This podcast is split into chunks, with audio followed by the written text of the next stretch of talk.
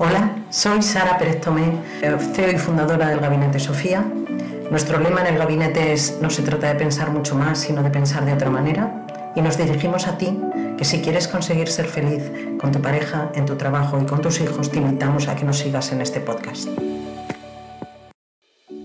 Hola amigos desde España, eh, pues hablamos desde el Gabinete Sofía. Hoy vamos a hablar de un tema de educación de la familia en cuanto a la relación con el consumo de porros o de pastillas de diseño en los adolescentes. Las estadísticas nos dicen que uno de cada tres adolescentes ha probado o consume de manera habitual eh, porros o pastillas. Eh, yo no me dirijo a, estos padres, me dirijo a los padres que tienen hijos entre 9 y 12 años, los que habitualmente todavía no han consumido y sus padres son un tesoro al que respetan, quieren y tienen mucho prestigio para ellos.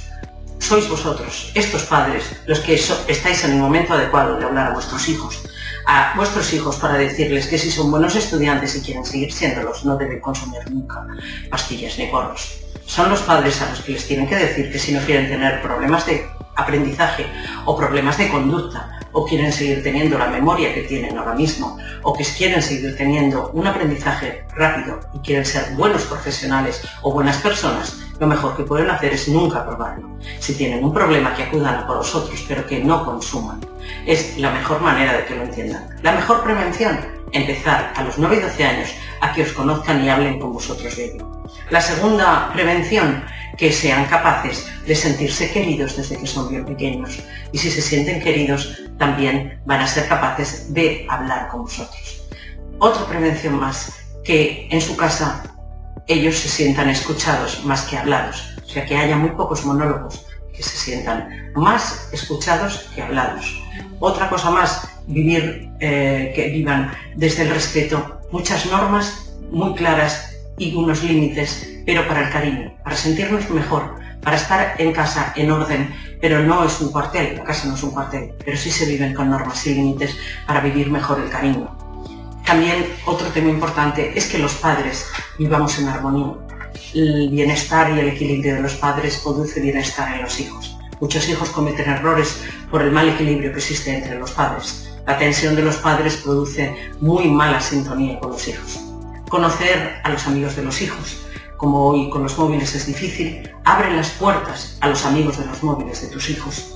Eh, también es importante que tus hijos sepan que lo importante para los padres no son las notas, sino que tu hijo se sienta feliz aprendiendo. Si además saca buenas notas, muy bien, pero que se sienta feliz aprendiendo, para que no huya y se escape eh, de las malas notas o de la tensión que produce que él sea un mal estudiante a través de los porros y las pastillas.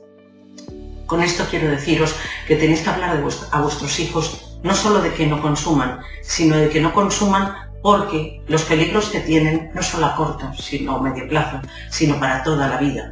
Y si no, que os hablen adultos que siguen enganchados en las drogas porque desde jóvenes empezaron a consumir y gran parte de la mala gestión de su vida ahora mismo como padres y como adultos es porque siguen enganchados con las drogas. Con esto, ¿qué es la peor solución que podéis dar en vuestra casa si alguno de vuestros hijos consume o va a consumir? Es decir, miro para otro lado y no hablo. No hablar del problema es la peor solución. Minimizar el problema y pensar tampoco es para tanto es otra mala solución. Permitir el consumo dentro del hogar es también una de las peores soluciones, porque entonces has dejado a tu hijo sin brújula no pueden acudir a sus padres porque sus padres lo consienten dentro de casa y entonces su padre no o su madre no son parte de la ayuda que necesitan. Dramatizar tampoco ayuda. Eh, si te dedicas a dar monólogos y a dar sermones sobre lo que está bien o está mal, eh, la consecuencia siguiente es que tu hijo cerrará los oídos. Tú abres la boca y él cierra los oídos. Con las amenazas solo vas a conseguir que tu hijo se aleje. Si tú amenazas, tu hijo se va y se va a consumir más, con lo cual tampoco sirve para nada. Tampoco consigues nada si le humillas públicamente si no guardas privacidad sobre su consumo y toda tu familia, todos tus, sus hermanos o todos tus, su vecindario se entera de que él consume cuando él lo tenía en secreto, tampoco vas a conseguir nada porque le dejas sin intimidad personal y eso hará que no tiene nada de perder y si es público le da igual. Guárdale en tu privacidad y en tu corazón, en el silencio de tu corazón, el consumo para que le puedas ayudar. Tampoco te conviertas en un padre espía, Tú no estás para ser espía, sino para ayudar a tu hijo. Pide ayuda a centros especializados que te ayudarán, todo menos hacerlo en secreto. Un padre no está diseñado para ser espía, está diseñado para querer a sus hijos y ayudarles en lo que necesitan. Así que las soluciones mejores pasan por cuatro cosas. Tener calma y serenidad, preguntarle a tu hijo qué es lo que le ha llevado a estar así, si es algo externo a él o es algo interno a él, porque a lo mejor él eh, es algo de inseguridad personal que no entiende, o es una agresión externa producida en la propia casa o fuera de la casa, lo que le hace huir para consumir. Calibrar qué tipo de consumo en cantidad o en calidad es lo que eh, le ha llevado a estar así y que te cuente qué es lo que consume y en qué grado y cantidad. Y por último, buscar objetivos a medio y largo plazo buscando ayuda o haciéndolo tú. Yo siempre digo que eh, cómo se come un elefante muerto cuando tienes hambre, a trocitos. Si tu hijo consume, vamos a ver cómo consumimos, cómo nos comemos el elefante muerto del consumo de tu hijo, a trocitos, no a chuletones. Así que calma y serenidad. Nada más. Un abrazo y hasta el próximo mes amigos. Muchas gracias por escucharnos.